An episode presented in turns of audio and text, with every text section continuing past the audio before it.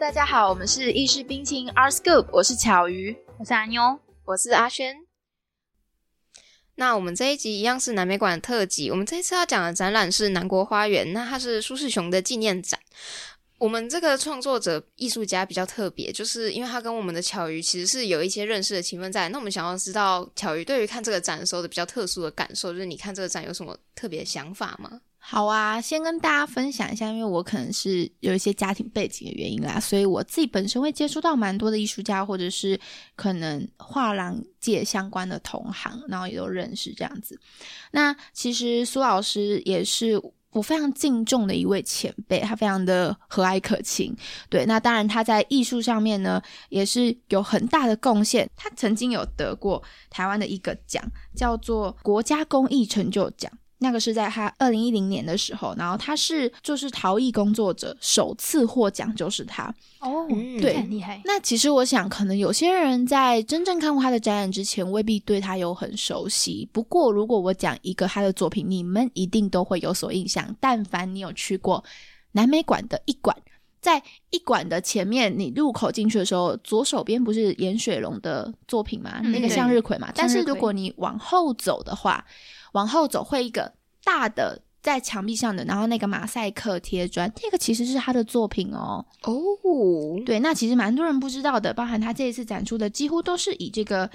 嗯罐陶罐为主这样子。确实，对。那么他的陶罐呢，其实在纹饰上面的表现有非常非常多的不同的技法，应该说是不同的这个。画的方式，呃，都是花草类啦。但就是说呢，它有分成不同的系列，像是晕染线花系列，然后团花系列，还有圈点纹系列等等的，就是呃，包含曲纹系列这些也都是。然后就有很多，还有线纹系列啊。所以说，大家其实可以去看这个展览，然后就会了解，就是可能苏老师在创作的时候，不同的作品有什么样的系列。那其实特别的是，老师他这个工序呢是称之为雕釉，那他是自己首创，而且就是因为老师他自己没有收徒弟，所以说这个技法其实已经失传了。那其实可以跟大家分享一下，原先这档展览是老师的作品展，嗯，那当时因为我们是跟老师都认识，那包含我自我的父亲也是老师的，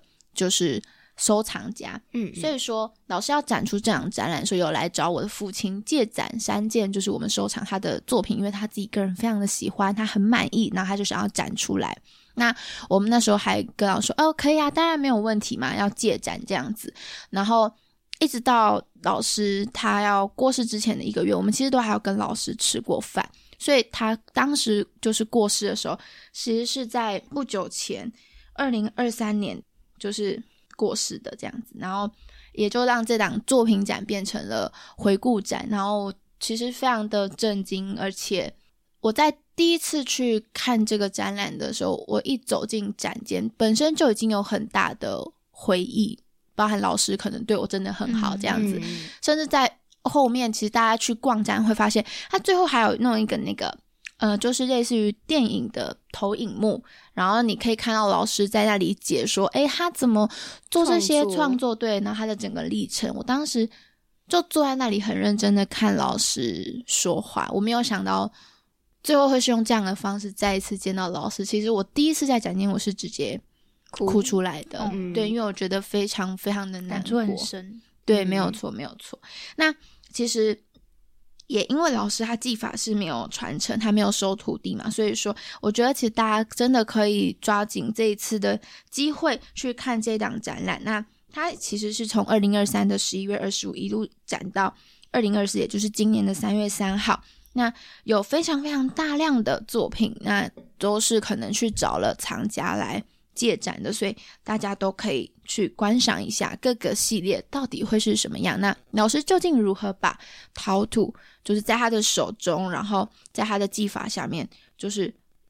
创造出这么漂亮的一件一件作品？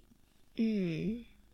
我觉得他其实比较让我敬佩的地方，真的就是雕釉的部分。因为我们学校选修的部分可以选去烧陶瓷，但是他不会到像彩窗系一样做到那么精细的部分。他会跟你讲一些入门，让你上手做，但手做就不会到这么呃厉害的技巧。那老师那个时候跟我们讲雕釉的时候，我听老师说那些做法时候，就已经觉得很惊艳了。然后我还没有想到他雕釉在苏老师的手下可以玩出这么多花样。没错，老师真的就是一个非常非常热爱，然后非常非常喜欢。他曾经就说过，他作为一介陶夫，他要日出而作，入夜也做。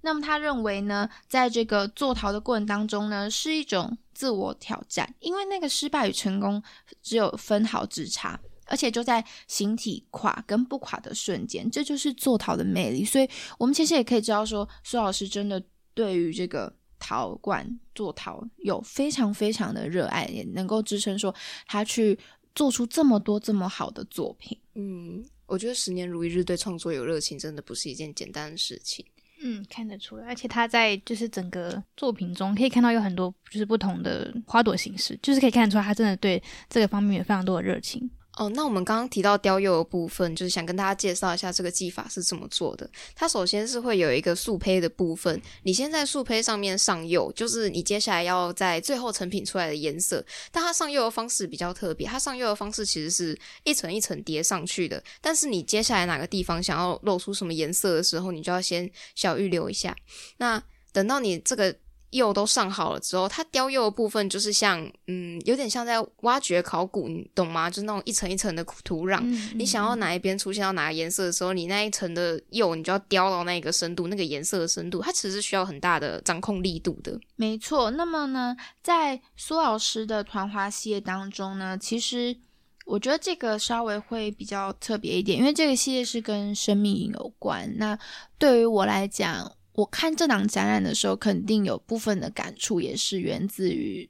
对于生命的那种无可奈何吧。嗯，对。那团花系列其实苏老师想要讲的是说，花呢是这个上帝赐给人间最美丽的礼物，因为它本身就是一个生命的展现，还有跟人世间的一个对话，然后形成了喜怒哀乐等等的花语。那么就是苏老师他自己的成长背景啊，因为在青少年时期有历经家人离散的这个不幸，那么团圆呢就成为了他生命最终的一个期待。因此，团花系列呢也是这档南国花园展览当中最显眼而且众多的系列，因为那代表着一种圆满、丰富、无缺的生命象征与祈愿。当然，在这档这档展览当中，不仅仅有展出苏世雄老师的作品。同时呢，其实也展出了他的夫人赖美华老师以及他的女儿苏小梦老师的艺术作品，他们都是很杰出的艺术创作者。所以说，大家其实也可以同时观赏，就是赖老师跟苏小梦老师的艺术作品。那么在展览的最后呢，其实有设一个这个墙面，然后是可以让这个观众去写。要送给这个苏老师的话，嗯，我其实一次是有听说那个好像是最后会弄成一个影片还是什么的，我有点忘记了啦。因为我我当时一开展就有过去了，那当然就是不外乎我跟我父母都写了，哇，我当时真的是边写然后边哭边写，就对对对，真的很很难过这样。那我也就是写完之后就把它绑起来，然后。记在上面，就是作为一个对老师的思念吧。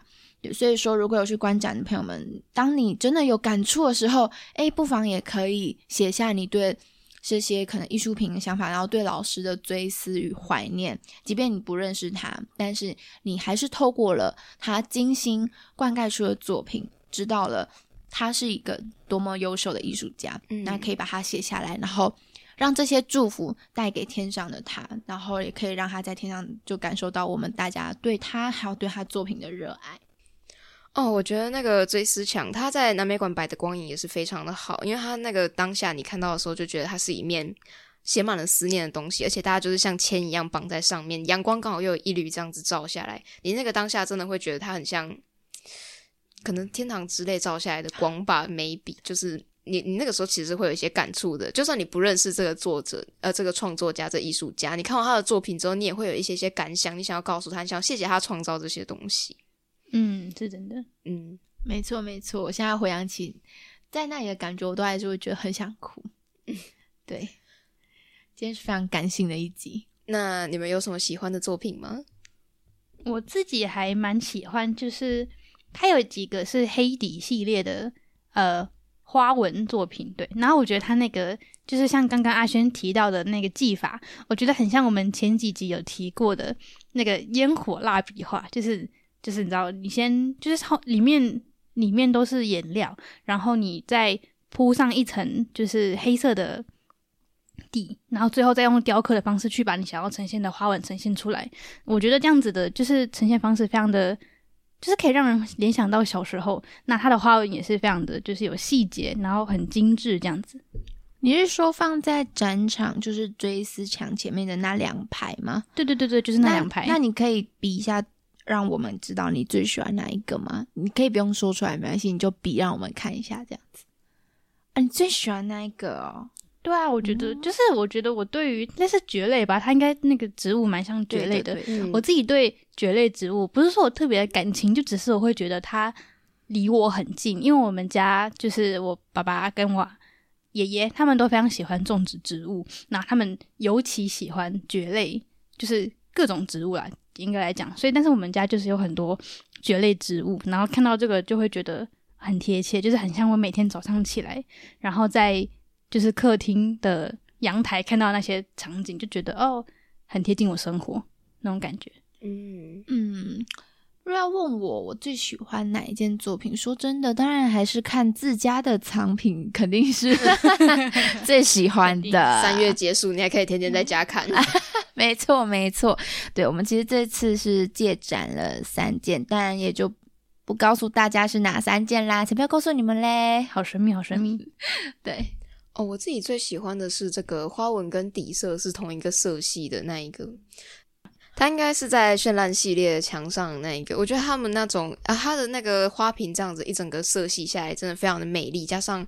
我很喜欢它在雕这三个花瓶的时候，都是雕满满版的那一种，就是它是大小不一的花，然后错落在其中，但它又雕刻的很细致，就它不是纯粹的一个色块这样，它是很多精密的线条，然后排的很整齐的这样子，我觉得 真的非常的美。没错。其实老师的作品还是真的是用花去展现的非常，可能是说很正在绽放当中的生命啊，或者是已经绚烂的生命，都很漂亮这样子。对好，然后那这个头土的主题，就是让我想到我自己有去看过，就是我们学校材质系的评图，他们的某种评分大赛这样。然后，诶，他们每次评图好像都会有一个主题吧，然后你就要依照这个主题去做作品。对，嗯然后有一个产品我印象蛮深刻的，因为我觉得很有趣，它就是运用呃，虽然说概念上很简单，技巧上也没有很难，他就是把呃，他就是做两两种陶瓷作品，一个是没有上色、没有上釉的，单纯素胚，对素胚，谢谢素胚，一个是素胚作品，那一个是外层，外层的作品是有上釉、有上色，然后就是有经过各种加工，就是我们很像我们今天展览看到的这种陶瓷作品。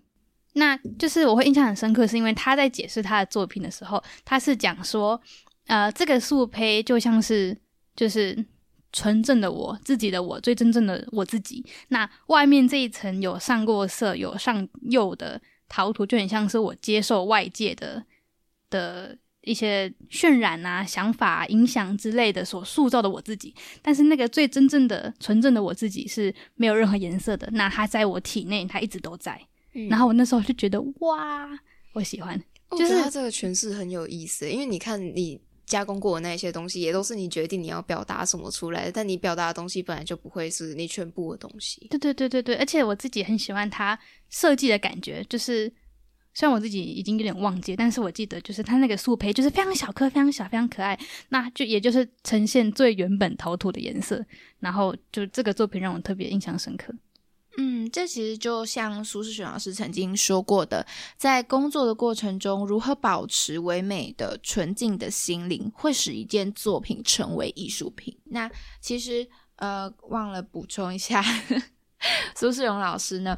就是我们应该说教授啦，只是因为我跟他认识，所以会比较亲近一点。这样，就是苏老师他是刚才有提到，他是二零一零年国家公益成就奖得主。他的一生都奉献给了艺术，除了是创作者，也是收藏家，更是艺术教育家这样子。对，当然只是他没有把他的技法就传下去。那台南呢，他出生、成长、求学、服务都在台南，所以他真的就是非常在地的一位艺术家这样子。那我们在这档展就是可以看到他如何勤奋的工作，如何的，就是你知道像蜜蜂一样采粉啊、传播啊，嗯然后酿蜜啊，然后不断的去吸纳、酝酿、创生，然后耕耘耕耘出一片属于他的南国花园这样子。所以说，原本的大型回顾展转为了纪念展，真的还是要再次跟听众朋友们讲，如果真的真的有机会，一定要来看一看一看这档展览，然后跟老师做最后的致敬以及告别。对，那么这档展览呢，我们再说明一下，最后它是只有展到二零二四年的三月三号，所以有时间的话，千万不要忘记到南美馆的一馆是一馆哦，到南美馆的一馆来看展览。那介绍完这个展览之后，你最后还有要像我们追思强这样子，你有什么想要跟老师说的话，想在节目上说吗？哦 会不会哭？对，其实这集节目就我刚刚已经录到有点快哭了，这样子。没错，我们都对看着眼眶有点泛红。对，就是就只是希望可能，因为真真的很突然。我我一直觉得我二零二三年一直在经历生离死别，可能无论嗯是我自己的人生挚爱，我们家的狗狗，然后包含就是嗯、呃像老师就朋友这样子，然后很敬重的前辈都有。就是我还是就觉得说，看完这场展览真的感触也很深，然后也就是就希望可能老师到天堂到另一个世界可以安好，然后也希望说来生还可以再跟老师相识吧。那也很谢谢他对艺术的奉献，可以让我们看到这么棒的作品，然后同时也很谢谢就是他生前可能对爸爸对妈妈的亲切，然后友谊，还有对我就是很照顾那种完备的那种亲切跟照顾这样子，嗯嗯然后我依然真的印象深刻，我们笑着然后一起坐在隔壁吃饭的那种模样跟氛围，我都还觉得很深刻。但就是，对，这就是生命的无常。嗯当然，就是苏老师他的生命非常的绚丽，非常的漂亮，都展现在他的作品上了。对啊，所以我就觉得啊，希望来生还是可以再跟老师相识，真的会是一件很幸福的事。嗯，对，我我觉得他 走这一趟其实真的没有白走。你看他留下来的东西这么的丰富，然后又精彩。对，我想其实这个就是艺术品为什么好的艺术品之所以可以让人感动，我想这也是很大部分的原因。我小的时候就开始接触艺术品，但我从来不知道为什么艺术品可以让人感动，可以让人落泪。那嗯，其实苏老师是我算第二次进美术馆，然后真的有哭啦这样子。那当然，第一次到底是什么时候呢？诶，我们有待下集可能就会讲到哦。好，那我们今天这集就是这样。啊，你啊有什么讲吗？啊，你要结尾，但是他快哭了，这样没错，我快哭了。不是，我真的眼眶泛红。我看到阿轩也在泛红，没有走我。没有没有，我在我我对对嗯，柠檬红茶、他可能是疲劳啦。有啦，我有啦，但是我觉得就眨巴一下。哦，好的，反正就是呢，追踪我们的 IG 账号跟脸书，谢谢各位。对，没错，我们这集就简单结个尾就好了。没错，要追踪我们的 Podcast 频道哦，就是你才可以跟我们一起哭。你才可以听到下一集的解答。对，得到最新的资讯。没错谢大谢谢各位家，拜家拜。